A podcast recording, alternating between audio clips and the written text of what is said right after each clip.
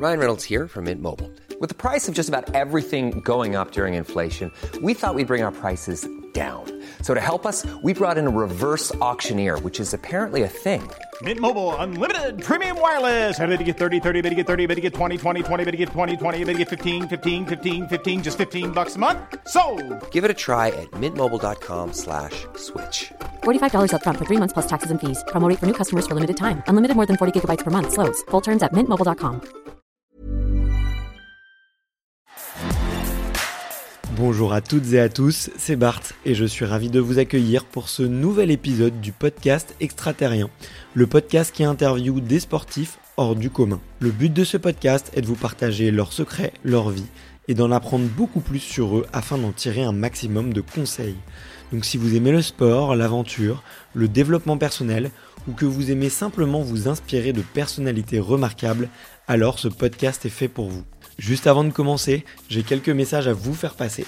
Si c'est la première fois que vous écoutez le podcast, je vous remercie d'être arrivé jusqu'ici. D'ailleurs, je vous recommande l'épisode avec Mathieu Torder qui a traversé l'Antarctique à seulement 27 ans. D'autre part, si vous ne le savez pas, j'ai beaucoup d'ambition avec ce podcast et je souhaite aller chercher des sportifs de plus en plus incroyables. Et j'aimerais vraiment interviewer vos sportifs préférés. Sachez que l'un des meilleurs moyens de les convaincre de participer, c'est notamment de leur montrer que vous êtes nombreux à adorer le podcast sur les réseaux sociaux et sur les notes iTunes. Donc si ce n'est pas encore fait, allez mettre une note sur Apple Podcast ou iTunes, c'est vraiment ce qui m'aide le plus à inciter des sportifs connus à venir témoigner. Si vous écoutez plutôt sur Spotify, vous pouvez très facilement le partager en story sur Instagram, taguez-moi et je vous repartagerai. J'en profite donc pour vous rappeler le nom du compte Instagram, c'est extraterrien.podcast. Suivez-le et vous y retrouverez les coulisses du podcast. C'est aussi un excellent moyen de me faire vos retours et de me suggérer des invités. Enfin, j'ai aussi créé une newsletter que vous pouvez retrouver très facilement dans Google en tapant extraterrien newsletter. C'est le premier lien qui remonte. J'y partage des bons plans santé, matériel, préparation mentale, des livres, des documentaires qui m'ont beaucoup inspiré. Allez, je ne vous embête pas plus et je laisse place à mon invité du jour. Salut Colline. Salut Bart. Comment vas-tu? Va très bien, merci et toi? Écoute, ça va, ça va super bien. On est euh, dans un super contexte puisqu'on est au festival euh, La Montagne ça vous gagne, au Bifort, dans lequel tu retransmets ton film euh, ce soir. Film que j'ai déjà vu, mais là, ça va me faire plaisir de le voir dans les conditions un peu plus euh, cinématographiques, on va dire. Donc, euh, trop bien. Et toi, le, ce petit séjour parisien, te déplaît pas trop? Non, non, c'est très agréable. J'en profite pour voir euh, de la famille, des amis. Donc, puis ça me dépayse un peu.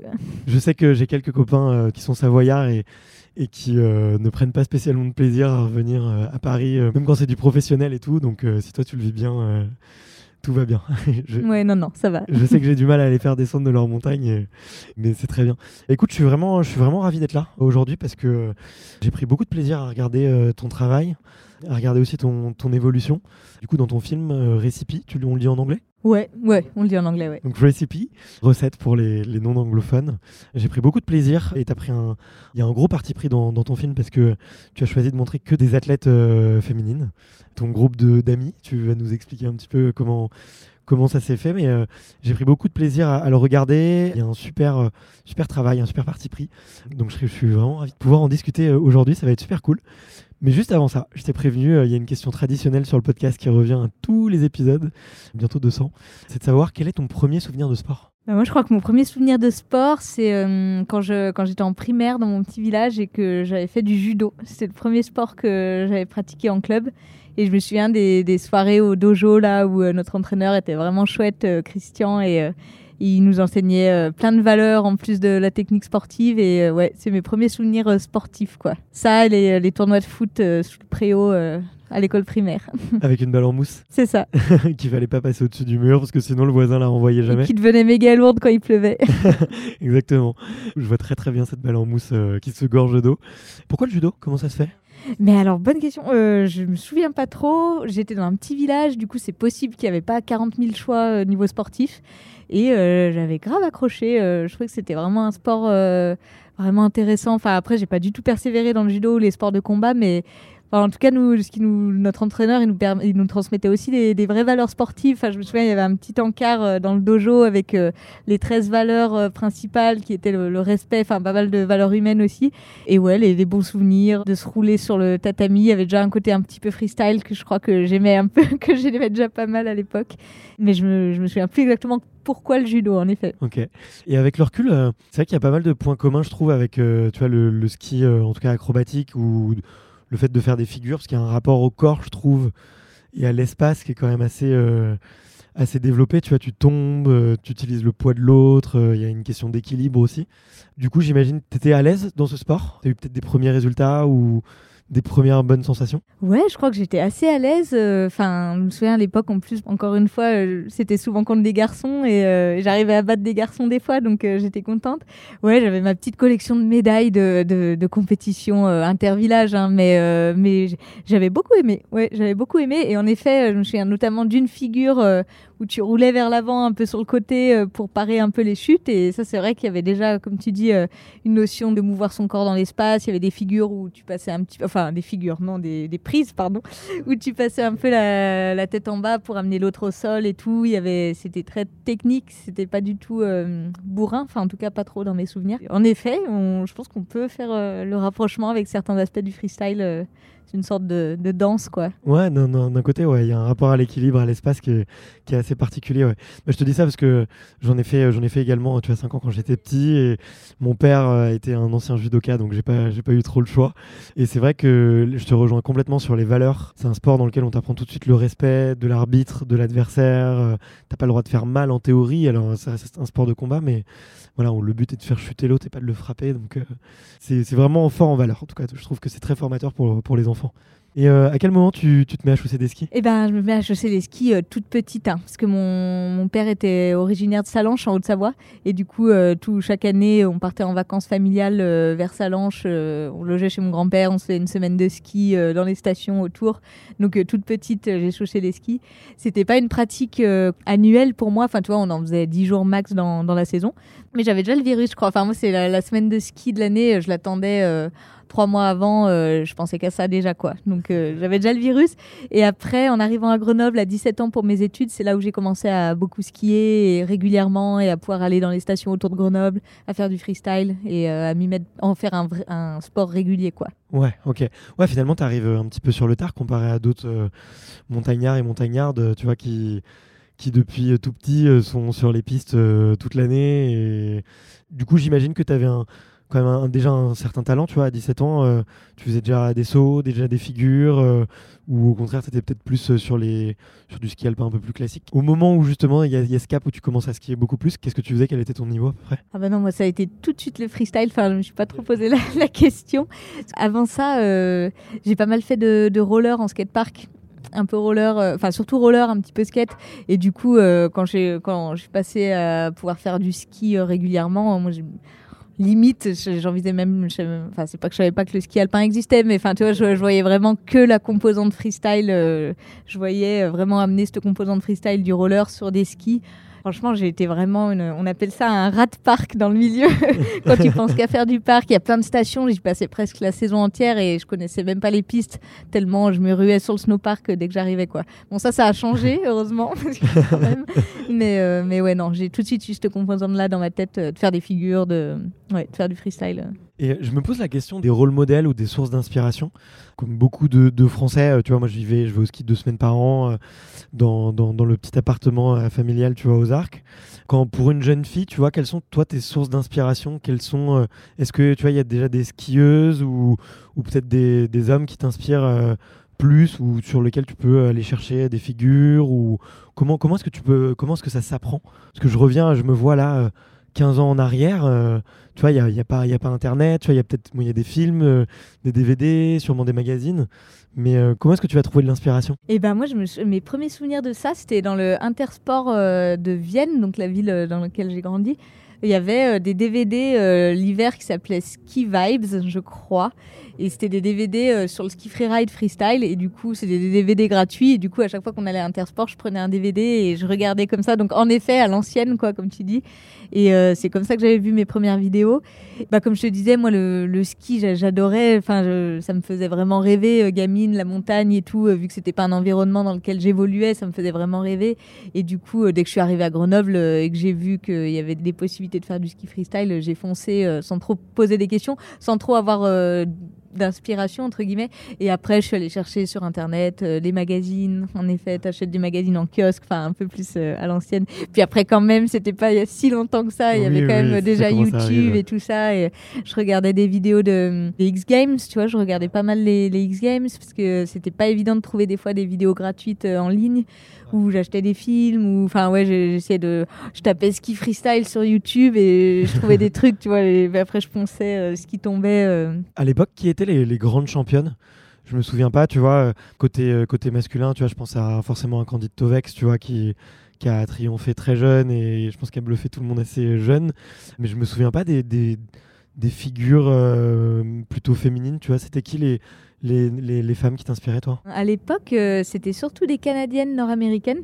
Moi, celle qui m'inspirait le plus, c'était Kaya Tursky, parce que je trouvais qu'elle c'était une Canadienne et euh, elle avait vraiment du style. Elle faisait du roller aussi, donc je regardais ses vidéos de roller qui étaient impressionnantes.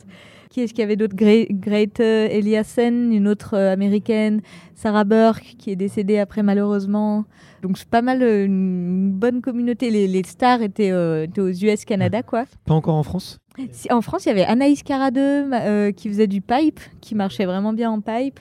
Bah moi, je- sur mes premières compétitions, tu vois, le- les françaises, il y avait Julie Bénard avec, euh, qui est filmeuse et qui filme sur notre de- sur le Recipe là, qui a filmé toute l'année avec nous Ok. sur le Recipe pour la petite histoire et euh, si il y avait, mais non, mais en France, moi, quand j'ai commencé les compétitions, on était cinq hein, sur les compètes. Je pense qu'on était cinq euh, en France à faire les compètes, quoi. Donc euh, ça part de loin. C'est facile, tu vois, de, de trouver des compétitions justement ou de créer un circuit, tu vois. J'imagine qu'il y avait sûrement un écart entre les moyens peut-être qui étaient mis à disposition pour les mecs et, et pour les nanas. euh, Où euh, bon, ça a beaucoup évolué, je pense, depuis, mais euh, c'était pas spécialement compliqué. Du coup, euh, Non, ça va. Il y a- en fait, il y avait un circuit de compétition qui s'appelait le SFR Tour. Et c'était, il y avait 3-4 compètes dans l'hiver. Et en fait, tu t'inscrivais pour 10 euros, tu avais ton inscription et ton assurance quand tu n'étais pas en club, moi, ce qui était mon cas. Il y avait catégorie filles et gars le même jour. Les catégories filles, il y avait beaucoup moins de monde, mais elles étaient là et euh, on était sur les mêmes journées de compète. Et du coup, non, ça pour le coup, c'était pas compliqué. Ok, d'accord. Non, non, ok. c'était pas compliqué. euh, J'en parle un peu dans le film, mais la première fois que j'ai participé à une compète, euh, c'est parce qu'on m'avait un peu traîné là-bas en mode allez, vas-y, ça va être sympa et tout. Et en effet, j'avais rencontré plein de monde, l'ambiance était très sympa. Et du coup, c'est un peu comme ça. C'était avant que le sport devienne olympique et qu'il y ait une fédé, des Coupes de France, de- des Coupes du Monde et tout ça. Toutes les compétitions qu'il y avait, c'était soit X Games, les, vraiment les gros trucs Ouais. du Tour aux US, soit euh, des compétitions euh, privées. Tu vois, des contests, on appelait ça Ouais. des contests. Des trucs euh, genre, telle marque organise un circuit de compétition et du coup, euh, Ouais. tu peux t'inscrire et... Donc c'était déjà bien développé en fait, finalement. Quand même, ouais, ouais. Tout du côté privé, pas, il n'y avait pas de fédération impliquée, mais quand même, ouais, ouais, ouais, le ski freestyle était déjà bien, bien en place. euh. Mm. Et est-ce qu'on pourrait. euh, toi, alors, toi, tu t'es spécialisé dans le slopestyle. Si, Dis-moi si je me, on parle de ski freestyle, mais tu, tu peux peut-être expliquer la, la différence. Qu'est-ce qui t'a fait arriver sur cette discipline? Est-ce qu'on pourrait l'expliquer aussi, peut-être pour les, les auditeurs qui sont un tout petit peu moins, euh, on va dire, euh, initiés que, que toi ou que toi ou moi, tu vois? Ouais, carrément. Bah, il y a un peu trois grandes disciplines dans le ski freestyle. C'est le half pipe. Donc c'est un demi-tube où tu fais des figures en sortant d'un côté, en ratterrissant de, dans le même côté, puis tu vas sur l'autre côté et tu fais la même chose. Il y a le big air, donc c'est un saut, le big air. Et le slopestyle, c'est un peu comme un skatepark géant. Tu as un mix de sauts et de rails, des, des barres de fer sur lesquelles il faut faire des figures. Bah moi, le slopestyle, c'est la discipline qui me parlait le plus, que c'est celle que je trouvais la plus complète. C'est celle où c'était le plus facile de s'entraîner. Tu vois, des half-pipe, il y en a peu en France. Et du coup, euh, le- alors que des snowparks, il y, en a, il y en a dans toutes les petites stations. euh, toute le- chaque petite station a sa barre de rail, son petit saut. euh. du coup, euh, et c'est, je trouve, ce qui était le plus ludique et le moins répétitif aussi. Enfin, genre, euh, selon les compétitions, il n'y a, pas un il a pas un slopestyle qui est pareil. À chaque fois, les rails changent, le- la forme des sauts. Enfin, il y, a- il y a toujours plein de choses qui changent. Du coup, c'est vraiment euh, à chaque, à chaque nouvelle compète, tu répètes ton passage, ton run, on appelle ça. Et du coup, d'une compète à l'autre, tu peux complètement changer de run. Enfin, c'est vraiment ouais, pas répétitif. Et moi, c'est ce que j'aimais dans le slopestyle. ouais. Ouais, puis ça dure un peu plus longtemps, t'as plus de sensations différentes, tu vois, les unes de- que les autres. euh, parce qu'effectivement, tu vois, sur euh, peut-être du pipe, c'est toujours un petit peu les. Ça se répète un peu, et sur le big air aussi, quoi. Donc, euh, ouais. Moi, c'est mon point de vue. Après, le pipe, euh, techniquement parlant, c'est encore plus pointu. Enfin, c'est vraiment très, très dur techniquement. Enfin, toi, il y a chaque discipline, tu as des belles sensations aussi. Mais ouais, moi, ce que je préférais, c'était le slopestyle. Ok. Et le big air aussi. J'aimais bien le big air aussi. C'est impressionnant, franchement. Puis quand tu fais du slopestyle, en général, tu fais du big air. Parce que, enfin, Ouais, t'as appris à sauter. Vu ouais. qu'il y a, y a- ouais, voilà. Vu qu'il y a plusieurs sauts dans un slopestyle, normalement, le big air, c'est un peu plus. Pas facile, mais parce qu'il faut présenter des figures plus compliquées, du coup, pour espérer gagner une compète. Mais tu as un saut sur lequel te concentrer et pas trois plus trois rails. Ouais. euh, c'est- ouais. Mais je te, je te demande un petit conseil, euh, peut-être pour moi. euh, alors, c'est pas forcément. euh, c'est plus trop d'actualité, mais je voulais te poser ta question, tu vois, du, de ton rapport à la chute et à la blessure. Moi, je faisais beaucoup de snow, beaucoup de ski, mais j'ai jamais été très casse-cou. Donc, j'ai jamais euh, tenté des trucs de dingue, tu vois, euh, sur, euh, sur un parc. J'ai replaqué une fois un 540 et c'est tout. Et la deuxième fois, je me suis bûché, mais comme jamais. Et, en fait, j'ai été traumatisé, j'ai jamais recommencé. Donc, le backflip, je t'en parle même pas. Comment est-ce que toi, tu as passé cette appréhension-là? Est-ce que, t'es- est-ce que plus jeune, tu étais déjà assez casse-cou? Tu pas peur de, de la chute? Parce que tu peux te faire hyper mal. Moi, je suis, toujours impressionné en fait de tous ces skieurs, tous ces freestylers en fait qui font des, figures de dingue. Comment ils font pour passer en fait cette appréhension de, la chute et de l'échec, tu vois? Qui peut être grave, tu vois? Oui, oui, oui, bah, c'est clair que ça fait partie de notre sport. Moi, tu me demandais, je pense que j'étais un petit peu casse-cou à la base quand même, parce que je me souviens, euh, limite, mes pires boîtes, je les ai prises dans le skatepark euh, avant de commencer le ski. Enfin, tu vois, je sais que déjà à l'époque, euh, l'envie de réussir telle ou telle figure était plus forte que la peur ou, euh, ou la douleur quand, tu, quand étais- tu t'étais craché sur le goudron et que tu t'étais fait mal. Enfin, genre, euh, c'est pas des trucs que tu souhaites hein, euh, avant une session. Tu te dis, bon, je vais essayer de pas me faire mal, machin. Euh, Avant chaque figure, tu essaies de bien te concentrer pour euh, éviter de tomber. Ouais, la, motivation de progresser dans ces sports-là a toujours été plus forte que la peur, mais euh, il y a de la peur. hein, on, a peur. hein. Enfin, je me mon premier backflip, j'étais terrorisée. euh, Il y a plein de tricks comme ça dont je me souviens où vraiment j'avais vraiment très peur. Et, euh, et du coup, quand tu arrives à le faire, ben, c'est encore plus. euh, comment dire La récompense, elle est encore plus grande, quoi. Et comment est-ce que tu t'entraînes ou comment est-ce que tu te prépares à passer justement ce premier, ce premier backflip? Tu, fais, tu le fais sur un matelas gonflable et tu le fais plusieurs fois jusqu'à temps de le replaquer. euh, tu te dis, allez, tiens, euh, j'y vais, je le tente. je, te, je te demande ça parce que notamment, bah, j'avais eu une conversation avec Antoine Adlis qui m'avait dit, tu vois, dans l'interview, en compète, il tente toujours une figure qu'il a jamais replaquée ou qu'il a jamais tentée. Enfin, où ça lui arrive très souvent. Et quand il a gagné les X Games, c'était le cas. Il fait une figure qu'il a jamais replaquée euh, à l'entraînement. Je trouve ça dingue, quoi, de te dire euh, le jour J, tu tentes quelque chose de complètement nouveau que tu n'as jamais passé. Ça m'impressionne vachement. Et du coup, je me demande comment le passer la première fois quand effectivement il y a un risque. euh, Après, je pense pour le cas d'Antoine, c'est qu'il a atteint tel niveau que lui, changer quelque chose qui va être nouveau, ok, dans une figure, c'est- ultra impressionnant. hein. Mais c'est à sa portée, entre Ouais. guillemets. Enfin, tu vois, c'est pas, pas Ouais. fait en mode euh, j'ai une chance sur 10 que ça arrive. Ouais. C'est ce qu'il fait. C'est ce qu'il transcende aussi, tu vois. Oui, c'est ça, sûrement, euh, ouais. Moi, j'ai appris un peu plus à l'ancienne. Enfin, quand j'ai appris, il n'y avait pas trop de- d'airbag et tout ça. Du coup, tu vois, mon premier backflip, c'était euh, en skatepark. Et euh, on est allé chercher un vieux matelas euh, à Emmaüs avec les copains euh, du skatepark. On l'avait mis, euh, tu vois, on ratterrissait sur le matelas. Enfin, bon, tu vois, c'était complètement à l'arrache. Et mon premier backflip sur les skis, c'était aux Deux Alpes. Et, et le premier, j'avais planté les deux spatules et je m'étais explosé par terre. Et le deuxième, bah, du coup, ça avait marché parce que j'avais dit, ah, j'ai pas tourné assez, je vais tourner plus. Enfin, tu vois, genre, pas mal de trucs que tu apprends quand même comme ça. Ouais, la première fois, tu es obligé de passer par là, quoi. Parce que c'était une autre époque aussi. Quoi. Là, je pense qu'en effet, les, les jeunes, ils font beaucoup plus de trampo, ils font de l'airbag, en effet, où tu atterris sur ce gros coussin gonflable là et ça te permet de, d'essayer plein de figures euh, sans, sans te faire mal. Tu as un risque aussi. Hein. C'est pas doux non plus, euh, mais en te faisant moins mal que si tu te craches sur la neige. quoi. Tu apprends à tomber aussi. Ça, c'est important. Enfin, on apprend à tomber, tu vois, des... parce qu'évidemment, on fait pas du tout toujours tout parfait. Et quand tu fais un truc, tu as une sorte de hum, conscience de, hum, du airtime, on appelle ça, qui, qui se développe. Et, en l'air, tu sais de plus en plus où t'es, tu sais de plus en plus quoi faire s'il y a un truc qui se passe pas bien, comment te rattraper. Même en cas de chute, tu sais de plus en plus comment rouler pour, pour pas te faire mal, comment euh, juste euh, laisser aller quand il faut laisser aller. Enfin, tu vois, tu apprends un petit peu à tomber, ça c'est clair. Ok, avec, euh, avec l'expérience, quoi, ça vient. Ouais, oui. Plus jeune, t'étais une jeune fille un peu casse-cou ou pas du tout? Ouais, si, si, si, je pense même. T'as des grands frères, des grandes sœurs Non, j'ai une petite sœur. Ok, d'accord. Mm. Je me demandais ça parce que ça me faisait penser à, à une autre athlète qui disait qu'elle était très casse-cou à cause de ses grands frères qui, qui lui venaient la vie dure. T'as des exemples pour illustrer ce côté pas peur de la chute, euh, un peu casse-cou et... Des exemples, bah, j'en ai pas mal. Euh, je sais pas, mais encore une fois, pour, euh, je reviens aux années skatepark. Une fois, j'étais allée faire du roller et j'avais cours après, je crois que c'était entre midi et deux. Et je m'étais boité sur l'épaule. Alors j'avais l'épaule en sang, machin. Et du coup, j'avais débarqué en cours euh, avec le t-shirt arraché, l'épaule en sang. La prof qui s'était dit, mais qu'est-ce qui, qui lui est arrivé? Je lui ai dit, non, non, j'étais juste euh, au skatepark, il n'y a pas de problème. et c'était normal, parce que hum, c'est toute une culture aussi où, moi, je me souviens de t'apprends à pas trop en faire des tonnes pour des petits bobos. Enfin, tu vois, genre, euh, c'est un peu. Euh, genre, tu t'apprends aussi à, gérer ça. Et sinon, je sais pas. Bah, moi, le, la quintessence du, du casse-cou euh, dans ma carrière, je pense c'est le street, le ski street. Ça, c'est vraiment. tu passes ton temps à te boiter. Enfin, tu passes. beaucoup de. Enfin, les sessions street, c'est quand même pas mal de chutes pour un shot réussi à la fin, de manière générale, hein, pas tout le temps, mais, mais quand même, pour moi, c'est un peu le bon, si t'as pas envie de tomber, tu, tu peux pas trop faire du street, quoi. Et euh, toi, d'ailleurs, je n'ai plus envie d'en faire à cause de ça. Mais on vieillit quand même.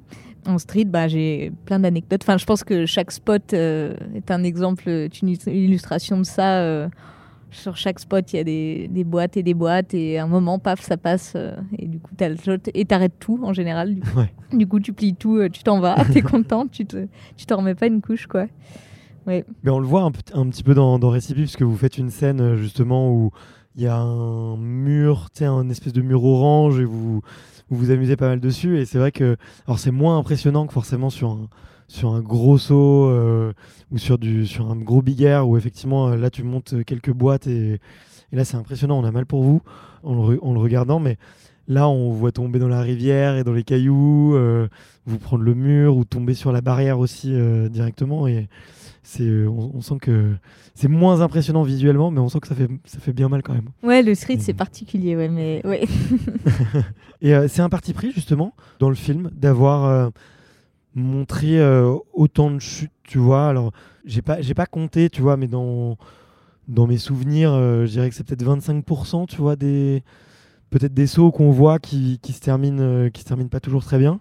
Pourquoi tu as fait ce choix-là? Parce que tu vois, dans les gros film que j'ai pu voir, tu vois, le, premier qui me vient en tête, c'est euh, The Art of Flight, tu vois, c'était peut-être le premier film de snowboard que, qui m'en a mis plein les yeux. Il n'y a aucune chute quasiment. Là, pourquoi tu as fait ce, choix-là? Artistiquement bah, Je pense que c'est pour deux raisons principales.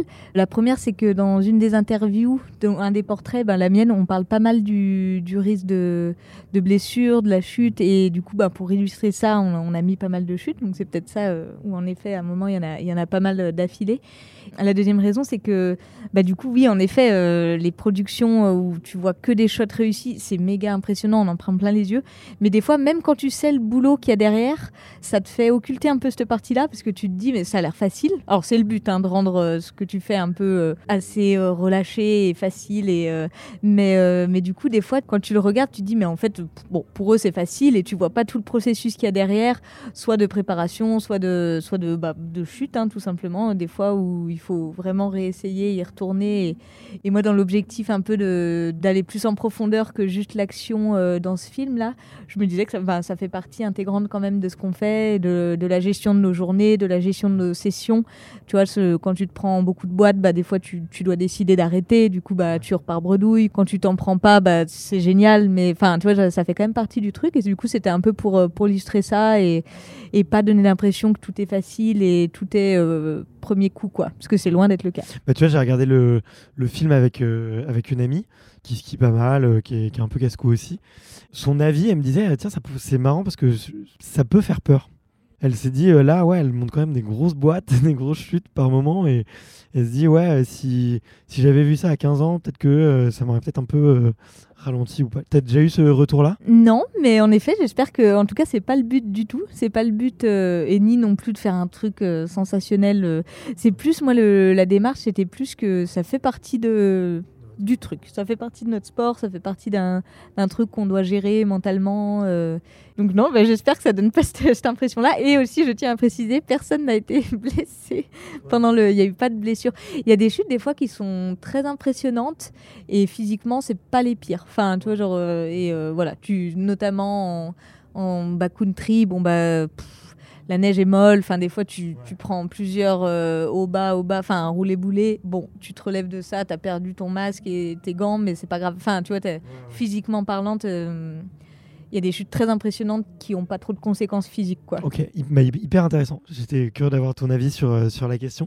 Effectivement, tu vois, tu as voulu montrer un petit peu le un peu l'envers du décor aussi, de, au-delà des, des chutes, sur peut-être sur les témoignages, tu vois, justement de parler un peu de, du rapport à la compétition, du rapport à, ce sport, euh, euh, le côté un peu aussi girl crew, tu vois, où on vous voit euh, pas mal ensemble et discuter ensemble et, et vivre un peu cette vie-là. D'où est venue en fait cette envie de montrer pas que du ski et de montrer aussi les petits à côté qu'on, dont on se doute pas forcément euh, quand on vient pas de ce milieu-là. Bah, C'était presque une idée fondatrice de ce film, euh, au-delà de l'action. Parce que moi, c'est un aspect euh, qui m'intéresse de plus en plus, le côté humain, le côté raconter des histoires. Donc, tu vois, au début, je voulais, je voulais faire des portraits, quoi qu'il arrive, mais je savais pas si on parlait plus de sujets liés au ski ou si la personne interviewée décidait un peu de ces sujets. Au final, j'ai décidé de parler d'un peu de, sujets liés à une vie de skieuse professionnelle, à notre pratique sur les skis et tout. Oui, c'est une partie qui m'intéresse de plus en plus, moi, d'aller au-delà de la performance et euh, de montrer un peu ce qu'il y a derrière, ou peut-être dans le futur d'a- d'aller essayer de, faire des, films sur, euh, sur des sujets qui sont mêlés avec le ski, enfin, tu vois, de, sortir de la performance pure. Voilà, nous sur les skis, on, fait ce qu'on sait faire, on essaye de donner le maximum, mais dans un film, j'ai envie de raconter de plus en plus autre chose que, juste ça, quoi. Que la performance, elle soit euh, dans les parties action, et qu'à côté de ça, il y a autre chose quand même, raconter un peu des histoires. C'est hum, quelque chose peut-être qui te manquait un peu sur le circuit de compétition que tu pratiquais avant, de les petits à côté de la compète, euh, les petits moments. Je sais que tu dis à un moment que tu vois plein de filles sur le circuit, mais vous- tu, finalement tu peux pas trop les rencontrer parce qu'elles sont dans des équipes différentes, parce que vous avez toutes des programmes euh, hyper chargés et que vous n'avez pas toujours l'occasion de, de vous recroiser ou d'échanger euh, ensemble. C'était aussi une partie qui te manquait peut-être avant ou sur le circuit de compétition euh, plus conventionnel, classique? Eh ben c'est pas impossible. Ouais, c'est pas impossible. En effet, sur le circuit de compétition, euh, ah bah là il y a que la performance qui compte. Enfin le côté artistique, le côté euh, raconter des histoires et tout, c'est pas présent. C'est pas pour ça que tu fais de la compète. hein. Enfin je veux dire c'est assumé aussi, euh, mais, euh, mais en effet c'est un côté qui est peu présent. Et pour ce qui est des rencontres avec des filles ou des gars d'autres nations, et bah oui c'est quand même compliqué. Enfin genre du coup en, compétition, moi j'étais en équipe de France et du coup on voyageait tous ensemble. Alors là par contre c'est aussi génial, hein, c'est une petite famille, du coup tu es avec une dizaine de personnes toute la saison, tu te supportes, tu, euh, enfin il y a beaucoup d'entraide au sein de cette équipe-là. Mais on le voit pas. Les, le téléspectateur le voit pas. Quoi. Non, carrément. Mais nous, pour le coup, il y avait vraiment une bonne ambiance dans, dans l'équipe et bah, c'est ça qui te porte aussi. hein. Enfin, c'est c'est des années, c'est des saisons très intenses, beaucoup de voyages, beaucoup de un petit peu de, quand même de pression. Enfin, tu vois, tu, tu sautes d'une Coupe du Monde à une autre Coupe du Monde, tu as à peine digéré qu'il faut déjà repartir dans les entraînements de la compétition d'après. Et du coup, euh, d'avoir une team solide autour, des personnes qui vivent la même chose, où tu peux échanger et tout, c'est très important. Mais oui, t'es es dans ta bulle, quoi. Enfin, t'es dans ta bulle et c'est pas évident d'en sortir. Et il n'y a pas forcément le temps de, le soir d'aller boire un verre euh, avec euh, des personnes d'autres nations. Et euh, donc euh, oui, c'est à la fin, euh, c'est un truc qui me manquait en effet. Enfin, ou qui me manquait ou qui me dérangeait euh, d'être autant dans une bulle et, euh, et j'avais envie de voir autre chose aussi, ouais. Parce que ouais, c'est un, moi c'est un passage qui m'a beaucoup marqué euh, dans ton film, je te le disais, euh, dans ton témoignage, tu évoques le fait que tu n'étais pas forcément à l'aise en compétition, tu te définis même comme pas très compétitrice. Comment tu te sentais? Comment est-ce que tu l'as senti justement ce, cette émotion un peu négative peut-être de pas être à ta place? Tu utilises aussi ces mots euh, dans, dans le témoignage. Comment est-ce que ça s'est retranscrit? Qu'est-ce que tu ressentais à ce moment-là? Eh ben, je pense que les années compètes, euh, je les ressentais j'essayais de me convaincre que j'étais à ma place, justement. Tu vois, je me, je me, suis vraiment prise au jeu quand même. Quelques, de, quelques années, euh, 3-4 années, euh, je me suis vraiment prise au jeu. J'avais envie de faire des résultats, j'avais envie de progresser. J'en ai eu quelques-uns, ouais. j'avais vraiment envie de progresser et tout. Mais je sentais qu'il fallait quand même que je sorte de ma zone mentale, enfin, que, que j'étais. Ouais, je suis pas compétitrice dans l'âme. J'aime progresser et me dépasser, mais pas en compète. Et du coup, il y a beaucoup de compètes où ça marchait pas parce que je je skiais bien les entraînements et après je skiais très mal la compète. Enfin, tu vois, je pense que j'avais, j'avais pas, j'ai pas l'esprit qui colle en compète. Enfin, genre, j'ai pas le. Ça veut dire quoi ne pas avoir l'esprit qui colle en compète? Ouais, mais je connaissais des personnes dans mon entourage qui se surpassent. Tu vois, notamment, tu as parlé d'Antoine. Je pense qu'Antoine, il fait partie de ces gens-là qui arrivent à se surpasser en compétition, à donner le meilleur d'eux-mêmes, à utiliser euh, le fait d'avoir une échéance euh, à, pour faire quelque chose de, de, bien, de mieux que ce que tu ferais euh, au quotidien. Moi, c'était plutôt l'inverse je skiais souvent beaucoup mieux sur un entraînement banal ou quand j'avais une caméra qui me suivait qu'en compète. Et du coup, euh, ça pour moi, c'est quand même un signe aussi. Le fait que ouais, j'ai mis très longtemps à trouver mon, mon mode, mon mode euh, mental qui marchait en compète. Et ce mode-là, c'était d'en avoir rien à foutre.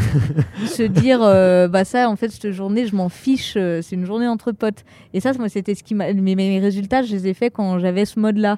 Et toi, ça, ça aussi, je trouve que. Après coup, je l'analysais pas autant euh, quand j'étais dedans, hein, Oui, mais sûr, après mais- coup, après coup, je me dis bah pff, oui, c'est quand même bon, un peu tout ça et le fait que dans ma tête, j'avais toujours l'idée de faire la vidéo et presque je considérais la compétition comme un tremplin vers cette future potentielle nouvelle carrière parce que je savais pas que ça allait pouvoir être possible un jour mais mais je me disais un peu allez tu donnes tout dans la dans la dans la compète comme ça tu auras un petit peu une légitimité un petit nom et après peut-être ça, ça facilitera la transition vers la vidéo quoi. Je voyais un peu comme ça. Pourquoi c'est impossible de faire les deux? Tu vois, de- d'être à la fois euh, sur euh, effectivement un circuit de un circuit de Coupe du Monde avec beaucoup de voyages et et euh, en même temps l'incapacité de pouvoir réaliser des films. Eh ben, alors c'est que mon point de vue, hein, mais pour moi c'est pas impossible de faire les deux, mais c'est compli- c'est impossible, compliqué voire impossible de faire les deux bien. À chaque fois que j'étais en année compète et que j'essayais de faire des projets vidéo, tu calais les projets sur des plages de temps d'une semaine que tu avais entre deux compètes, tu étais crevé, les conditions n'étaient pas forcément là, tu faisais tout dans le rush, tu n'avais pas le temps d'aller à fond dans tes projets, de... tu n'avais pas le temps de faire les choses bien, à mon avis. hein. Et il y a des gens qui arrivent, ça m'impressionne énormément, ceux qui arrivent à faire des projets euh, chiadés, quoi, enfin intéressants et, euh, et à faire des saisons de compète. Moi j'y arrivais pas. Enfin, j'a- j'avais besoin de soit être à fond dans, ma, dans mes compètes et euh, soit, euh, soit être à fond, ou en tout cas ça me frustrait. Ça me frustrait parce que j'avais l'impression de de pas faire les choses bien. Je préfère de beaucoup me focus à fond sur les projets vidéo et tout simplement parce qu'une une, une année de compète, en fait, ça prend énormément de temps. Enfin, toi, comme on disait un peu tout à l'heure, c'est beaucoup de voyages, c'est c'est une semaine, une, compétition, c'est une semaine à peu près. Tu as deux jours d'entraînement, un jour de qualification, un jour de finale, et des fois euh, des jours de météo, des jours de réserve météo si jamais la météo est mauvaise. Donc c'est vite une semaine.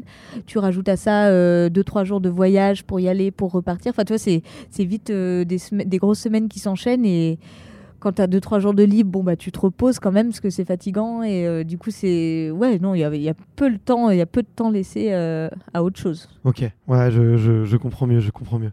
D'ailleurs, c'est souvent scindé, hein, on le voit euh, dans les carrières effectivement de skieurs ou de snowboarders, il y a souvent un temps pour l'un et un temps pour l'autre, quoi. T'as tout de suite su que tu voulais aller, enfin, être plus que l'athlète qu'on va justement filmer et suivre.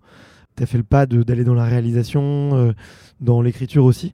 Je suis très curieux de savoir un peu quel est le, processus, comment ça se, se crée ce genre de, projet. Mais qu'est-ce qui t'a euh, donné envie de passer le cap, d'aller un peu plus loin que être, on va dire, c'est pas du tout réducteur, hein, mais d'être le- la simple athlète qui euh, qu'on va suivre et qu'on va filmer quoi. Bah ça aussi, ça s'est fait assez naturellement parce que déjà parce qu'en arrêtant la compétition, j'avais pas forcément de grosses opportunités films qui se présentaient à moi. Du coup, euh, si j'avais pas créé mon propre projet, tu vois, je sais pas comment ça serait, ça se serait lancé ma transition dans la vidéo, mais tu vois, j'avais peu de légitimité là-dedans. Euh, quand tu fais de la vidéo, tu fais un peu du freeride, du backcountry, qui sont d'autres disciplines, plus en montagne, dans, du hors-piste. J'avais pas trop de- d'expérience ni de légitimité là-dedans. Du coup, euh, m'a paru naturel de créer mon propre projet aussi parce qu'il y avait peu de projets féminins. Et du coup, j'avais envie de, de, créer une sorte de plateforme qui permettait de, filmer avec, euh, avec euh, des skieuses que j'avais rencontrées en, en compétition ou euh, ailleurs et avec qui j'avais envie de faire un projet. Peut-être un mix entre. bah, je trouve le processus très intéressant aussi. J'ai- J'aime beaucoup écrire des projets et mettre un peu ta, ta patte derrière quelque chose, faire ouais, mettre tes idées, euh, que tes idées puissent trouver une certaine. euh, une certaine réalité quoi donc ouais un petit mix tout ça ça m'a paru encore une fois assez naturel enfin dès que j'ai arrêté la la compète je me suis dit bon ok euh, quel projet tu fais quoi enfin je me suis plus dit comme ça et rapidement, ça a été un projet féminin euh, que j'ai eu, euh, que j'ai eu en tête avec Skivas, là, il y a deux ans, il y a, trois ans. Ouais, ça s'est fait un peu comme ça. Ok. Et tu pourrais me dire, du, coup, m'expliquer un petit peu euh, si tu devais me donner un cours, imaginons, pour que j'apprenne à réaliser un film d'aventure ou en tout cas de outdoor. Un peu dans les grandes étapes, je vois effectivement le financement. Et à quel moment tu le fais? Est-ce que tu le fais complètement en amont? Ou est-ce que tu commences à écrire justement pour, avoir, pour proposer quelque chose? Je suis très curieuse aussi de savoir comment est-ce que tu gères le fait que tu ne maîtrises pas encore ce qui va se dire par les athlètes ou les figures qui vont être réalisées. Comment est-ce que vous choisissez les spots aussi? Comment est-ce que tu choisis un peu le calendrier? Je suis très curieux de savoir euh, comment ça s'organise, comment est-ce qu'on crée un, film de, de ce genre, tu vois? Ouais, bah, carrément. euh, bah, la première étape, c'est quand même l'écriture. Enfin, moi, j'essaie de, de commencer ça pour avoir euh, quelque chose à, proposer euh, bah, quand tu vas rechercher des financements, pouvoir quand même dire euh, ce qu'il va y avoir derrière, ton Join us today during the Jeep Celebration event. Right now, get 20% below MSRP for an average of 15178 under MSRP on the purchase of a 2023 Jeep Grand Cherokee Overland 4xE or Summit 4xE. Not compatible with lease offers or with any other consumer incentive offers. 15,178 average based on 20% below average MSRP from all 2023 Grand Cherokee Overland 4xE and Summit 4xE models in dealer stock. Residency restrictions apply. Take retail delivery from dealer stock by 4 1. Jeep is a registered trademark. Idée, euh, quand est-ce que ça va être filmé, avec qui un peu, même si tout n'est pas en place, hein, il y a beaucoup d'ajustements qui se font plus tard, mais quand même ça part quand même par euh, écrire les idées qui ont germé euh, dans ta tête avant quoi. Après, bah, en effet, recherche de budget, recherche de financement auprès des, sponsors et tout ça. Donc ça, en général, ça se fait en, mai-juin, enfin tu vois, vraiment au début de l'été. Après, une fois que tu as une idée un peu plus claire du financement, tu peux aller euh, contacter des boîtes de production, des les filmeurs, filmeuses qui vont potentiellement euh, bosser avec toi, demander à, un tel s'ils sont dispo, si, ouais, déjà s'ils sont dispo, après discuter les tarifs, enfin tout ça. Contacter les. Parce que du coup, pour le financement, tu as déjà tout budgétisé, tu as déjà demandé des devis, tu vois, pour euh, différentes missions ou tu le fais, tu le fais après? Enfin, tu as une enveloppe et tu te débrouilles, tu te débrouilles avec ça. T'estimes les coûts à l'avance. Après, tu vas voir les sponsors qui te donnent euh, en fonction, enfin, ouais, en fonction de, de ce qu'ils ont et ce qu'ils sont prêts à mettre dans le projet. Toi, après, tu as une enveloppe et après, tu sais plus, tu vas voir la boîte de production avec cette enveloppe-là et avec une proposition de prix. Et eux, évidemment, ils font des devis derrière et, euh, et on voit si ça match. Mais ou on ajuste le nombre de journées de, tournage s'il n'y a pas assez de budget ou tu vois des, des choses comme ça. Ou, ou souvent sur des projets d'une saison aussi. euh, tu fais des un peu des packages enfin tu vois genre euh, on, avait fait comme ça en tout cas avec les boîtes de prod avec qui on avait bossé la Blue Max Media où ils nous avaient fait une sorte de package sur la saison où c'était un petit peu moins cher du coup euh, qu'une journée de tournage euh, enfin additionné quoi. Parce que c'est beaucoup de journées de tournage ouais donc c'est des des gros budgets production.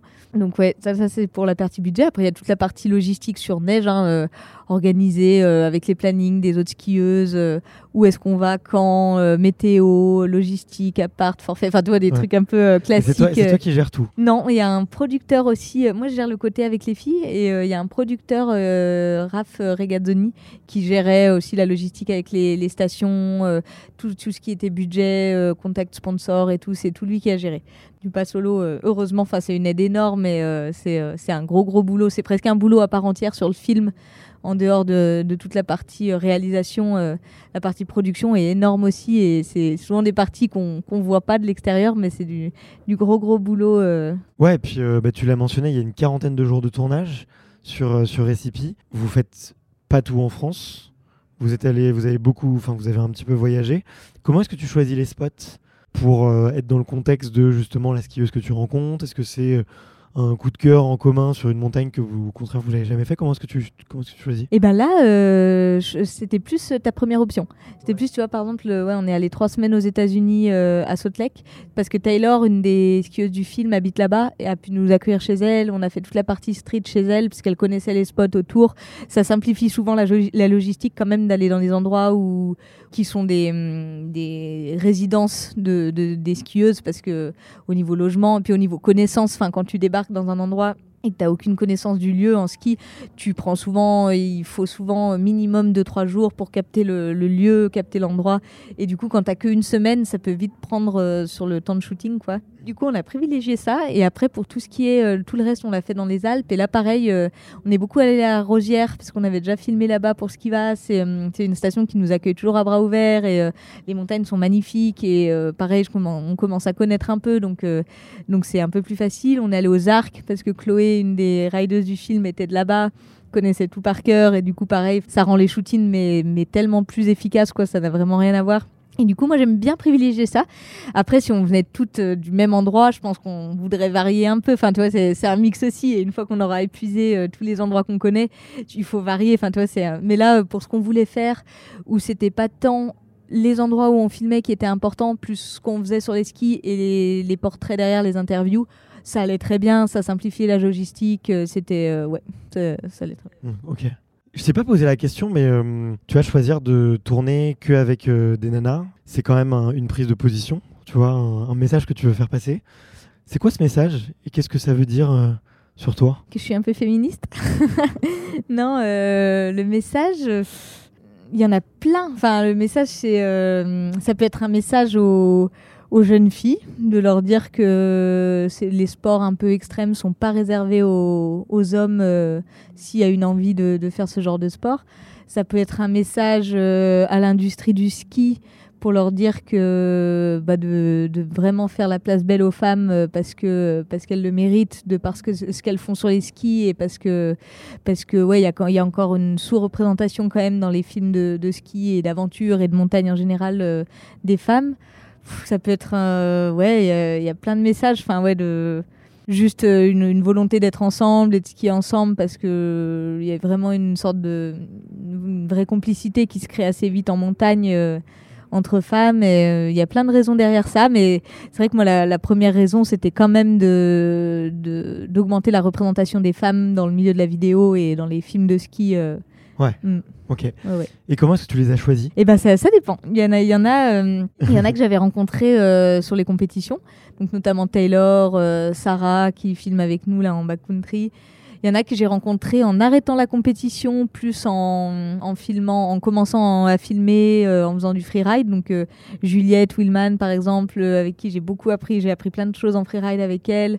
Chloé, enfin beaucoup de personnes. Il y a des personnes que je connaissais pas. Par exemple, la Manon, je la connaissais pas. On me l'a recommandé. C'est Raphaël, le producteur, qui m'a dit Ah, mais cette petite jeune là, elle déchire. tu devrais lui proposer de filmer. Et en effet, ça a pas loupé. Euh, elle a vraiment une super part dans le film et euh, elle skie vraiment trop trop bien. Donc euh, Manon, je la connaissais très peu avant qu'on filme ensemble. Michelle, là dans le film, une américaine, je la connaissais pas avant qu'on filme ensemble. Je lui ai proposé euh, par Instagram de venir euh, filmer avec nous et elle m'a répondu, elle est venue. Donc euh, on s'est rencontrés à la gare de Grenoble quoi. euh, et puis euh, elle a passé une vingtaine de jours en France. Euh, où on a filmé pour le film. Donc, c'est vraiment un, un mix en- en- entre des personnes avec qui j'avais déjà bossé, passé du temps, qui sont des amis, et des nouvelles personnes, et euh, des personnes que tu vois pas si souvent, mais que du coup, euh, tu, quand tu filmes une dizaine de jours, bah, il y a des- vraiment Mm. des affinités qui se créent. et- Ok. Ok, ok. le dénominateur commun, c'est quand même des, des skieuses dont j'aime la façon de skier et où humainement je me disais bah, que ça, ça allait pouvoir le faire euh, sur un tournage. quoi. Et elles sont engagées aussi? Tu t'es définie tout de suite comme euh, je suis un peu féministe. Est-ce que elles, sont, elles se définissent aussi comme, euh, comme féministes? Et c'était quelque chose d'important pour toi? Non, pas toutes. C'était pas important pour moi et pas toutes. Je pense que vraiment il n'y a pas toutes qui se définissent comme féministes. Il y en a qui, il y en a oui. Il y en a qui sont comment dire pas indifférents. Si, je pense qu'il y en a qui sont in- indifférentes. Enfin, qui, en tout cas, pour moi, c'est aussi une forme de féminisme. C'est de, de, de faire par les actes. Enfin, toi, il y, en a pas mal des filles du film qui, je pense, réfléchissent pas tant au sujet, mais par euh, ce qu'elles font sur les skis, par euh, leur manière d'agir et tout ça.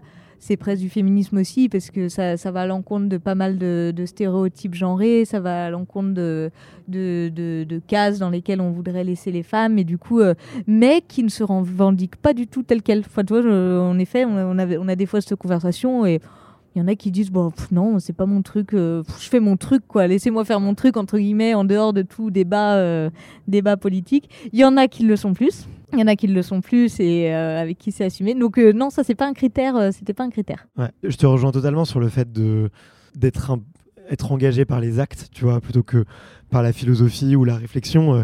Le simple fait de suivre sa voie et de pas écouter trop les carcans de la société, c'est déjà c'est déjà un positionnement assez fort, quoi. Qu'est-ce qui a fait que tu t'es intéressé au féminisme? Il y a eu un élément déclencheur, un, un livre, des lectures, des rencontres.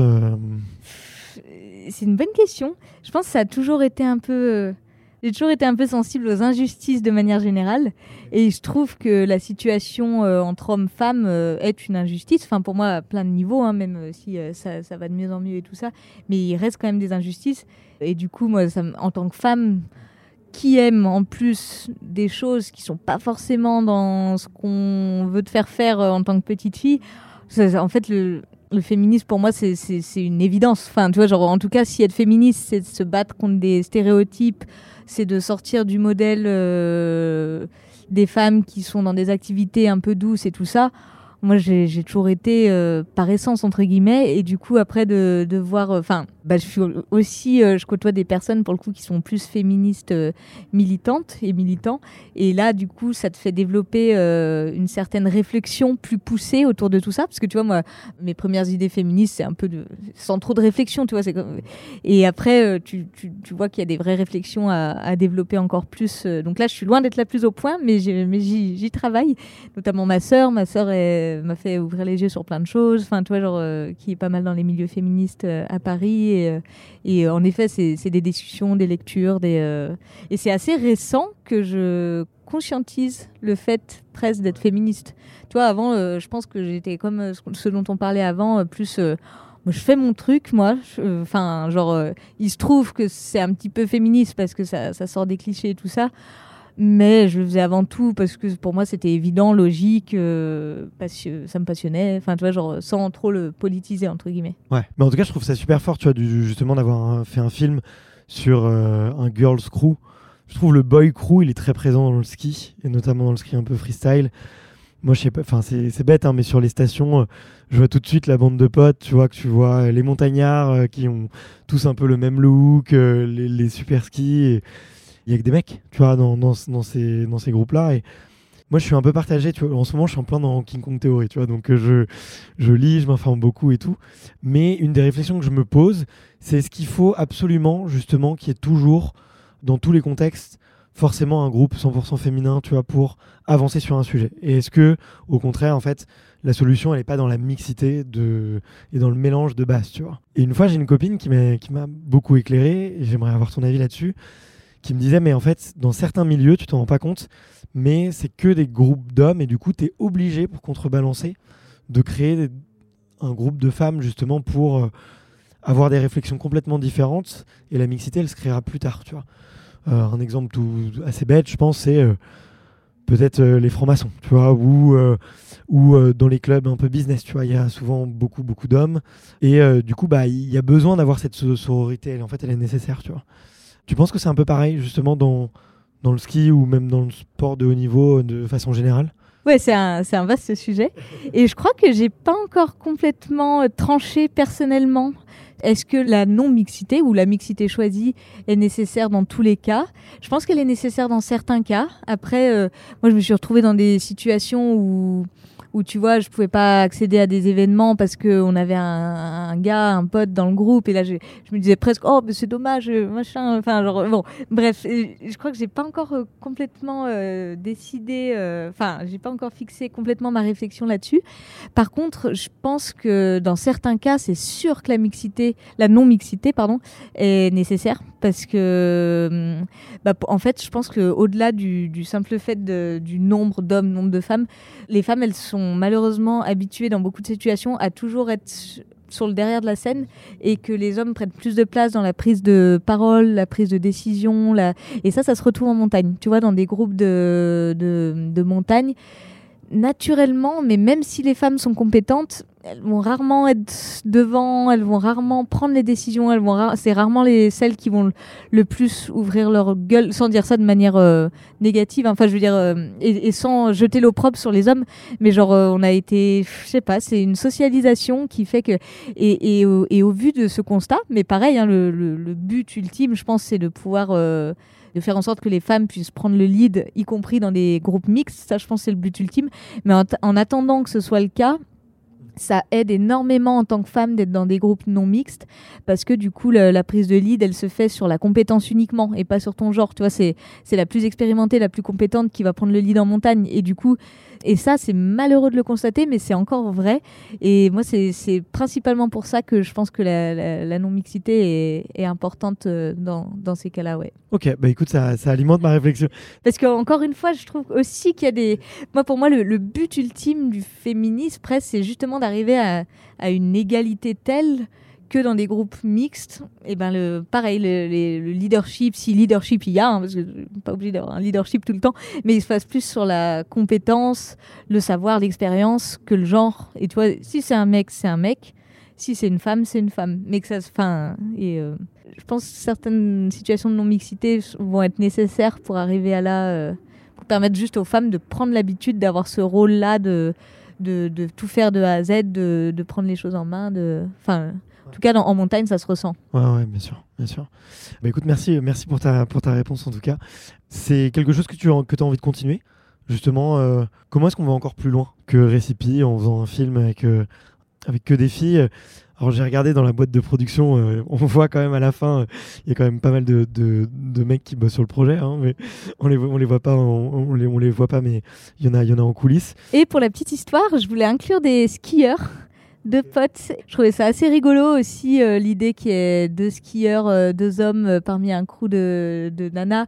Et en plus, c'est des très bons amis à moi que j'adore et ça m'aurait fait très plaisir qu'ils soient dans le film. Mais la semaine qu'on avait prévu de shooter ensemble, conditions horribles, du coup, on n'a pas pu sortir aucun shot. Mais voilà, pour la petite histoire, il, aurait, il aurait dû y avoir aussi des, des, hommes dans ce film. Au final, ça s'est pas fait à cause de Mère Nature. Mais ok, ça marche. Mais ouais, du coup, c'est quoi ton prochain objectif ou le prochain message que tu as envie d'aller faire passer euh, Comment est-ce que tu vas aller encore plus loin? Je sais pas. Dans le féminisme, je sais pas. Je sais même pas si j'ai envie d'aller encore plus loin dans les messages féministes. Tu vois, qu'on parlait un peu tout à l'heure de du féminisme par les actes. Moi, je crois que je me retrouve pas mal là-dedans aussi.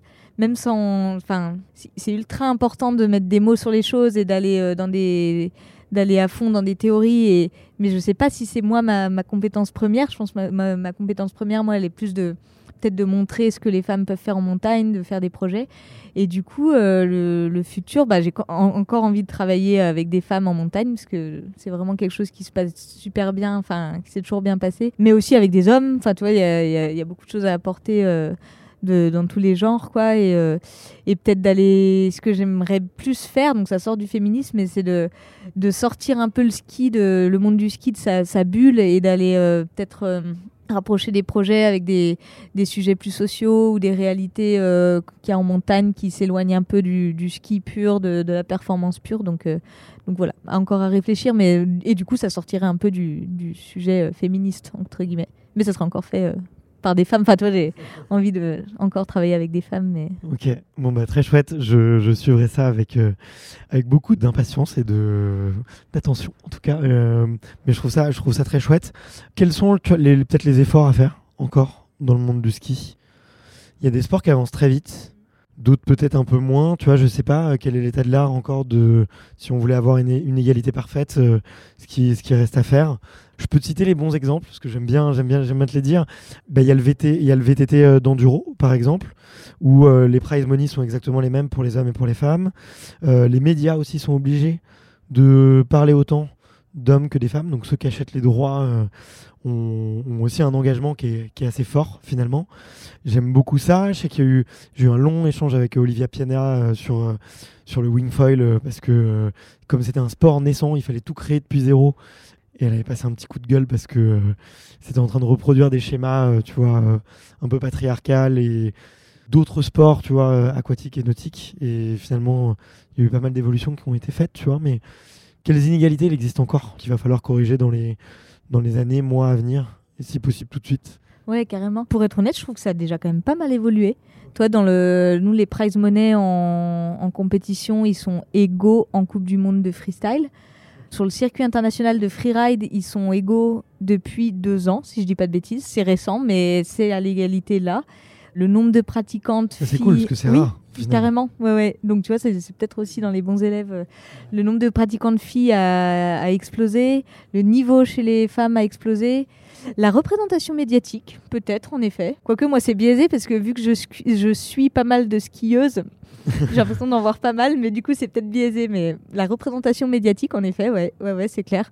Peut-être euh, la représentation dans les vidéos. Tu vois, je trouve dans le milieu de la compète, ça s'est pas mal euh, égalisé. Et en effet, il y, a- il y a moins de, de projets euh, féminins euh, où les femmes sont inclus.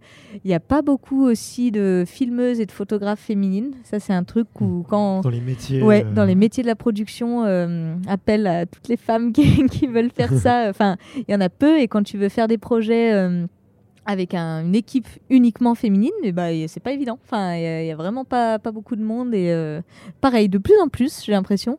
Donc ça évolue. Franchement, il y, a des- signes positifs, euh, il y a des signaux positifs dans le, respect accordé euh, aux femmes dans notre milieu. Je trouve qu'il est là. Ça pouvait être le cas il y a quelques années où le niveau des nanas était vraiment dénigré. Tu pouvais être euh, considéré juste comme la, la potiche sur tes skis.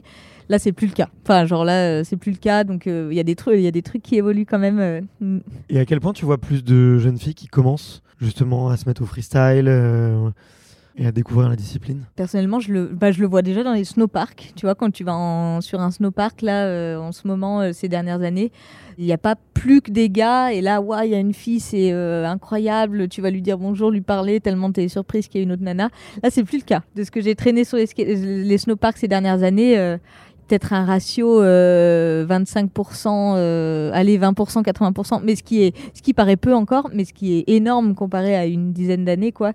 Donc ça, ça, évolue dans les compètes, enfin tu vois, en compète, euh, je pense qu'en Coupe du Monde, en freestyle, là, nous à l'époque, on était 25-30 maximum. Là, je pense qu'il y a, ouais, sur le circuit Coupe du Monde, là, euh, pour euh, 100, 120 gars, euh, et euh, là, euh, je pense qu'elles elles sont beaucoup plus, et elles sont beaucoup plus à avoir un niveau très solide. euh, Enfin, du coup, euh, ouais, il y a quand même des, bons signaux. Ok, bon bah écoute, euh, très très chouette. J'avais j'avais une dernière question qui était euh, que, dis-moi dis-moi si elle est taboue ou pas, mais est-ce qu'on peut euh, vivre facilement, tu vois, en faisant euh, que des films et en étant une athlète On peut, tu vois, avoir, euh, en tout cas de mon prisme, tu vois, les, les- grosses stars, tu vois, du, du, freeride, du freestyle. euh, on- certains témoignent, tu vois, et disent, tu vois, annoncent quelques chiffres, et disent qu'ils en vivent bien. et quand on voit le nombre de vues qu'ils vont faire sur YouTube ou ce qu'ils apportent à des marques, c'est moi je trouve ça encore très peu cher payé, hein, tu vois, honnêtement. Mais est-ce qu'aujourd'hui, tu vois, c'est c'est facile de pouvoir en vivre et de s'en sortir et, et de pouvoir créer des projets en tant que femme dans ce milieu-là Moi, j'ai envie de te dire oui. Enfin, après, avec T'as des... réussi, donc toi. Des- euh, oui, moi, je- ouais. Et puis avec des exigences, moi personnellement, peut-être de financières qui sont pas euh, énormes. Enfin, toi, je, je sais pas, moi, ça me va de de pas avoir des salaires euh, mirobolants. Enfin, même si je, me- je me plains pas du tout. Du coup, oui, c'est possible. Et en effet, c'est peut-être un truc à dire à- aux personnes qui voudraient se lancer dans la vidéo. euh, ou aux personnes qui font de la compète. Par exemple, moi, ça a été une question que je me suis posée quand j'ai arrêté la compète. C'était de me, bon, bah, j'arrête, ok, mais est-ce que je vais pouvoir continuer à être skieuse professionnelle en faisant que de la vidéo? Je me suis clairement posé la question. Et au final, euh, au final, c'est même plutôt mieux, moi, financièrement, que quand je faisais de la compète. Donc, euh, donc euh, ouais, oui, non, c'est possible. Ouais, ça se construit aussi, tu vois, des, partenariats avec les marques qui se construisent. C'est clair que qu'au bout de 5 ans de partenariat, bah, tu as un meilleur salaire que, que les premières années, où ça peut être que des produits au début et tout ça.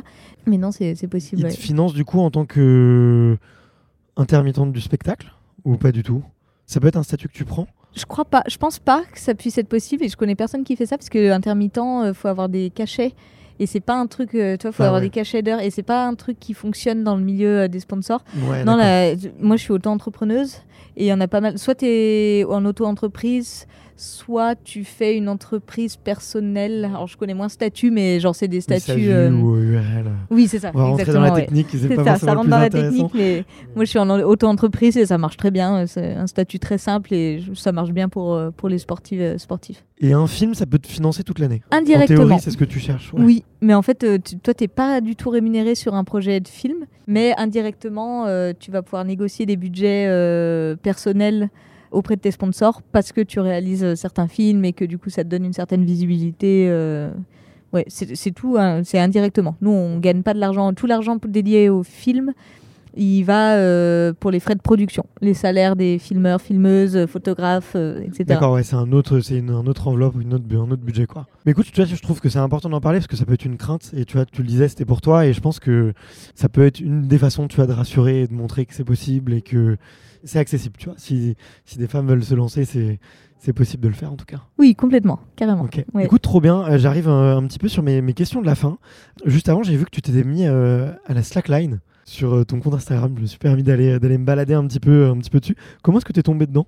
Qu'est-ce que tu trouves en termes de plaisir? Parce que c'est très très différent, je pense, en termes de sensations euh, avec le ski. Ouais, c'est clair. Bah alors, comment je suis tombée dedans? C'est justement une amie skieuse, euh, Chloé, qui est dans le film d'ailleurs, qui fait beaucoup de highline et qui nous avait proposé à deux, trois euh, potes euh, skieuses euh, l'été dernier de venir essayer un, setup de highline qu'elle avait posé aux arcs. Donc je suis allée essayer et j'ai vraiment eu le coup de cœur tout de suite. Enfin, pour moi, c'est un sport vraiment magnifique. Déjà visuellement, c'est beau. hein. Enfin, moi, je trouve ça beau. Et ce que ça apporte, bah, ça rejoint un peu ce que ça apporte mentalement. C'est assez, assez fou comme sport. Enfin, tu, tu vas vraiment te faire peur tout en étant assez safe parce que voilà ta sécurité comme euh, dans l'escalade elle passe par euh, tes manips de cordes de nœuds enfin voilà tout ça- passe par ça. Mais une fois que tu es bien attaché et que hum, l'installation est solide tu peux pas trop te blesser physiquement. Enfin en tout cas beaucoup moins que dans des sports comme le VTT le ski euh, et j'en passe Ouais, mentalement, tu vas vraiment puiser dans des ressources. Enfin, il faut, hum, ça fait très peur et les mouvements demandent beaucoup de concentration, de dépasser un peu cette peur du vide. C'est une sorte de, méditation en fait. Enfin, c'est un sport assez méditatif où tu, ça se passe tout dans la tête. Bon, après, il y a le côté un peu technique quand même de réussir à se lever depuis la position assise et des choses comme ça, mais, mais ça se passe vraiment tout dans la tête et c'est ça qui le fait, qui rend ça si passionnant. euh, Enfin, ouais. Et du coup, bah, je- j'en ai cet été, je m'y suis pas mal mise et, c'est un peu un, nouveau coup de cœur. Ouais. J'avais pris beaucoup de plaisir à interviewer euh, Nathan Paulin, je sais pas si tu vois. euh, Et je me suis demandé, euh, tiens, en voyant tes photos, est-ce que ça épuise mentalement ce, ce genre de sport? Parce que justement, t'es hyper concentré et tout, est-ce qu'à la fin d'une line, tu te dis, faut que je me pose Ou est-ce qu'au contraire, tu peux repartir tout de suite, tu vois? Et à la fin de la journée, comment tu te sens? Bah, t'as as touché un bon point. Enfin, ça, épuise énormément. Et, d'autant plus au début. Enfin, moi, tu vois, au, début, euh, l'été dernier, mes premières sessions, je faisais, ça va paraître fou, hein, je faisais deux sessions de 20 minutes par jour. Et le soir, j'étais fatiguée, mais plus que des journées de ski de rando où t'as crapahuté pendant 8 heures dans la montagne, quoi. Non, ça épuise. Ça demande vraiment d'a- d'aller chercher dans tes ressources mentales. L'épuisement, il disparaît au fur et à mesure que en confiance, que tu as de moins en moins peur, que tu t'apprivoises un peu l'élément. L'épuisement, il disparaît, mais quand même, si, ça en demande beaucoup, ça, physiquement aussi, du moment que tu arrives à te lever et que tu veux essayer de tenir un peu, euh, de marcher un petit peu longtemps. Enfin, moi, j'en suis encore euh, à mes premiers pas et tout, mais, mais ça, demande du gainage, ça demande de la concentration technique aussi. Enfin, et, euh, du coup, ouais, ça paraît pas de l'extérieur, c'est pas fou visuellement comme effort. Tu vois, marcher sur une ligne, tu te dis pas, ouais. Mais, euh, mais ça, ouais, si, ça, ça, ça demande beaucoup physiquement et, et mentalement, je trouve. Ok, ok, ok. Dans les petites questions de la fin, j'aime bien demander euh, quel est le dernier film qui t'a qui t'a inspiré ou qui t'a beaucoup plu et ou qui pourrait d'ailleurs être une source d'inspiration pour toi pour un futur projet? C'est marrant parce que j'ai, euh, regardé dans le train en venant à Paris là. C'est un film euh, qui est pas encore sorti. Alors j'ai eu la chance d'avoir le lien, mais euh, de Elisabeth Gerritsen, une autre skieuse suisse, et euh, Alicia Sensi qui est la réalisatrice. Ça s'appelle Fragment choisi et c'est un peu sur le, le parcours d'Elisabeth, euh, la manière dont elle vit sa vie de skieuse où elle parle pas mal des parce qu'elle elle est elle est alors pour le coup militante féministe. Elle a fait son coming out récemment et tout. Et du coup elle parle un peu de toutes les contradictions autour de ça entre le milieu du ski qui est pas très avancé sur ces sujets là elle euh, ses, convictions profondes comment elle euh, elle, euh, elle arrive à un peu mélanger tout ça enfin et ultra inspirant vraiment un beau film. Enfin du coup j'ai eu un petit coup de cœur en regardant le film ouais. Ok. Tu, tu lis un peu? Ouais j'adore lire en vrai C'est vrai? Ouais Eh ben, Si tu pouvais euh, offrir un, un livre à tous les habitants de la planète pour qu'ils soient un petit peu plus heureux, un petit peu plus conscients ou pour qu'on apprenne à vivre un petit peu mieux ensemble, qu'est-ce que tu choisirais de leur offrir? Ouah, c'est dur comme question. Je sais pas. J'en ai un dans la tête là, mais je sais pas pourquoi j'ai celui-là dans la tête. C'est No Home de Nyan Gassi, une autrice. C'est- une histoire euh, sur plusieurs générations euh, euh, de deux sœurs qui qui sont dans un pays d'Afrique où il y avait des, colons esclavagistes et qui vont se retrouver déportés aux États-Unis. Et c'est un peu toute toute l'histoire de l'esclavagisme à, travers ce livre. Et tu suis plusieurs générations. des, de la génération qui est partie du pays, je crois que c'était le Sénégal, mais je suis pas sûre, et à ceux qui ont, qui ont grandi aux US sous le joug de l'esclavagisme. Mais je sais pas pourquoi je pense à lui, tu vois, c'est complètement hors sujet. bah, Non, Sinon, non, non, ça euh, crée, tu vois, ça crée ouais. de l'empathie, ça, ça rappelle notre histoire et peut-être les, bah, les peut-être horreurs qu'on a ouais. qu'il faut pas reproduire. Quoi. Oui, complètement, carrément. Et j'aime beaucoup les livres qui, qui sont des fictions, mais qui te t'éclairent un peu sur des sujets euh, historiques ou. euh, Enfin, ouais, je trouve que c'est une belle une manière chouette d'apprendre euh, d'apprendre des choses et de s'ouvrir un peu sur d'autres sujets que. Bah, tu vois, à travers les. Autant je regarde beaucoup de films de ski, de montagne pour m'inspirer et tout. Les livres, j'aime bien sortir du milieu sportif pour justement euh, garder un- un- une sorte de pied dans sur d'autres sujets et de, de- ouais de, j'aime bien pour moi les livres tu vois je, je lis peu de livres sportifs ou de montagne et je garde ça pour les films et du coup ouais. Ok, ouais, c'est vrai qu'il y a déjà tellement tant, tant à faire sur les films, euh, il y en a plein de bien.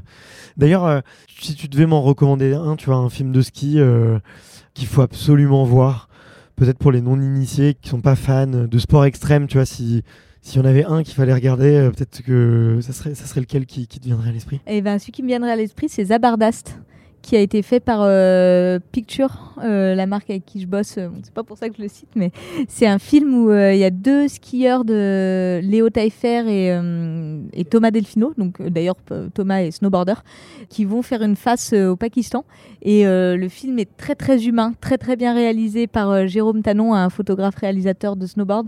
Ouais, peut-être j'en dis pas plus, mais c'est un film où on rigole, on, des fois on a les larmes, les larmes aux yeux, on se prend au jeu, on, on a peur pour eux. on- Enfin, humainement, ils ont ressorti- euh, réussi à retranscrire des, des- des vraies émotions, ce qui n'est pas toujours le cas dans les films euh, de montagne, où des fois c'est un peu plus. euh, Allez, on y va et on parle pas forcément des doutes, des peurs. Des... Et là, ils l'ont fait d'une très belle manière. Les images sont magnifiques, l'exploit est magnifique. Et du coup, ouais, je, je dirais Zabardast. Ouais. Ok, trop bien. Bah écoute, merci, merci infiniment pour, le, pour la reco. Est-ce qu'il y a encore des choses qui te font peur dans la vie? Ah bah oui, beaucoup. C'est quoi Le truc qui me fait le plus peur, c'est peut-être de pas réussir à, à trouver les choses qui me correspondent en fonction de. Enfin, tu vois, de, un peu de, de m'éloigner un peu de, des choses euh, que j'ai vraiment envie de faire, euh, des fois sans le vouloir, sans le savoir, pardon. Et de. Ouais. De te désaligner peut-être Oui, voilà. Ouais.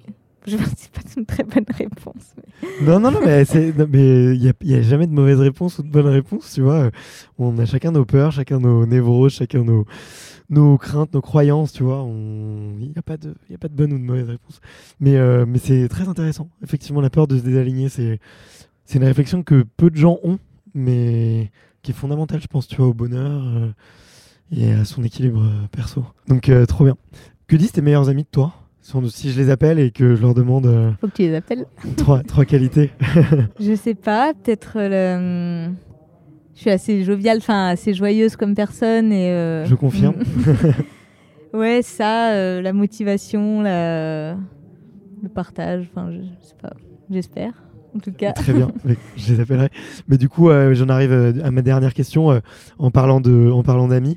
Est-ce que tu, tu me recommandes une athlète et un athlète ça pourrait être vraiment génial d'aller interviewer parce que soit ils ont une histoire exceptionnelle, soit ils font des projets exceptionnels ou, ou tout simplement euh, parce que c'est des gens sympas et que tu me recommandes d'aller euh, passer une heure et demie avec eux. Alors là aussi, il y en a, vraiment beaucoup. euh, peut-être chez, les, chez les hommes, je dirais Mathieu Cher, Matt Cher, qui est un athlète, c'est un snowboarder suisse. Et je pense à Matt parce que lui, c'est vraiment quelqu'un qui a une approche très, euh, quelqu'un de très engagé au niveau environnemental. Et c'est pour moi, c'est un des athlètes qui aligne le plus son mode de vie et son mode de fonctionnement à, ce qu'il défend. Donc tu vois, c'est quelqu'un qui n'a pas de voiture, qui, qui se déplace vraiment que en train, et qui, qui a un discours très construit là-dessus. Enfin bref, qui et du coup, euh, Matt Cher est quelqu'un et qui est pas forcément sous les radars médiatiques comparé à des Xavier Delerue ou des, des gros gros noms du snowboard. Du coup, ouais, je pense à, à Matt. Voilà, Et euh, chez, les, chez les femmes, euh, Tu devais en avoir plein. ouais, c'est ça, il y en a vraiment beaucoup. euh. Je te cite Elisabeth parce que je, je la connais pas beaucoup, mais, mais parce que j'ai vu son film récemment et qui m'a il m'a touchée. Bah, Juliette Willman, avec qui euh, j'ai filmé pas mal, euh, elle a beaucoup de choses à dire. euh, sur, euh, malgré son jeune âge, elle a une grosse expérience en montagne. euh, elle a déjà vécu des choses dures en montagne. Elle, a- elle a des grosses compétences, donc euh, elle, a, elle a beaucoup de choses à dire aussi. Euh, je suis très amie avec Marion Herty aussi, euh, qui fait du snowboard et euh, qui a été quatre ou cinq fois, je ne sais plus, championne du monde de freeride. Cinq, qui, je crois. cinq, qui a une personnalité très touchante et qui aurait beaucoup de choses à dire aussi sur plein de sujets autres que le snowboard. Et, ouais. Mais je savais pas que vous étiez amis parce que sur euh, la question justement des peurs et du désalignement, j'ai pensé à elle parce qu'elle a eu une réponse assez similaire. Ah ok, Ah, de, se drôle. de se décentrer de, de qui elle est vraiment et de faire les choses par euh, obligation plutôt que par désir. Bon bah cool, c'était une très belle interview euh, également. Merci infiniment Colline, je me, je me suis régalé Bah, merci à toi. de pouvoir euh, décortiquer un petit peu un film et à la fois de regarder la partie des valeurs, des motivations et aussi de voir de la partie un petit peu plus euh, logistique. Moi, en tout cas, moi, ça m'intéresse beaucoup, donc j'espère que et je pense que ça plaira aussi aux, aux auditeurs. Euh, donc j'ai passé un très bon moment et Mais moi aussi, merci je te toi. remercie infiniment. Et euh, bah, je crois qu'on dit en montagne que à très vite parce qu'il n'y a que les montagnes qui ne se recroisent pas. Complètement. Voilà. merci beaucoup. Salut. Merci d'avoir écouté cet épisode jusqu'au bout. Si vous êtes encore là, c'est sûrement que l'épisode vous a plu. Donc n'hésitez pas à le faire savoir autour de vous et à vous abonner pour ne louper aucun épisode. J'ai mis tous les liens dans la description, donc n'hésitez pas à y jeter un coup d'œil. Et sinon, moi je vous dis à la semaine prochaine pour une prochaine interview. Ciao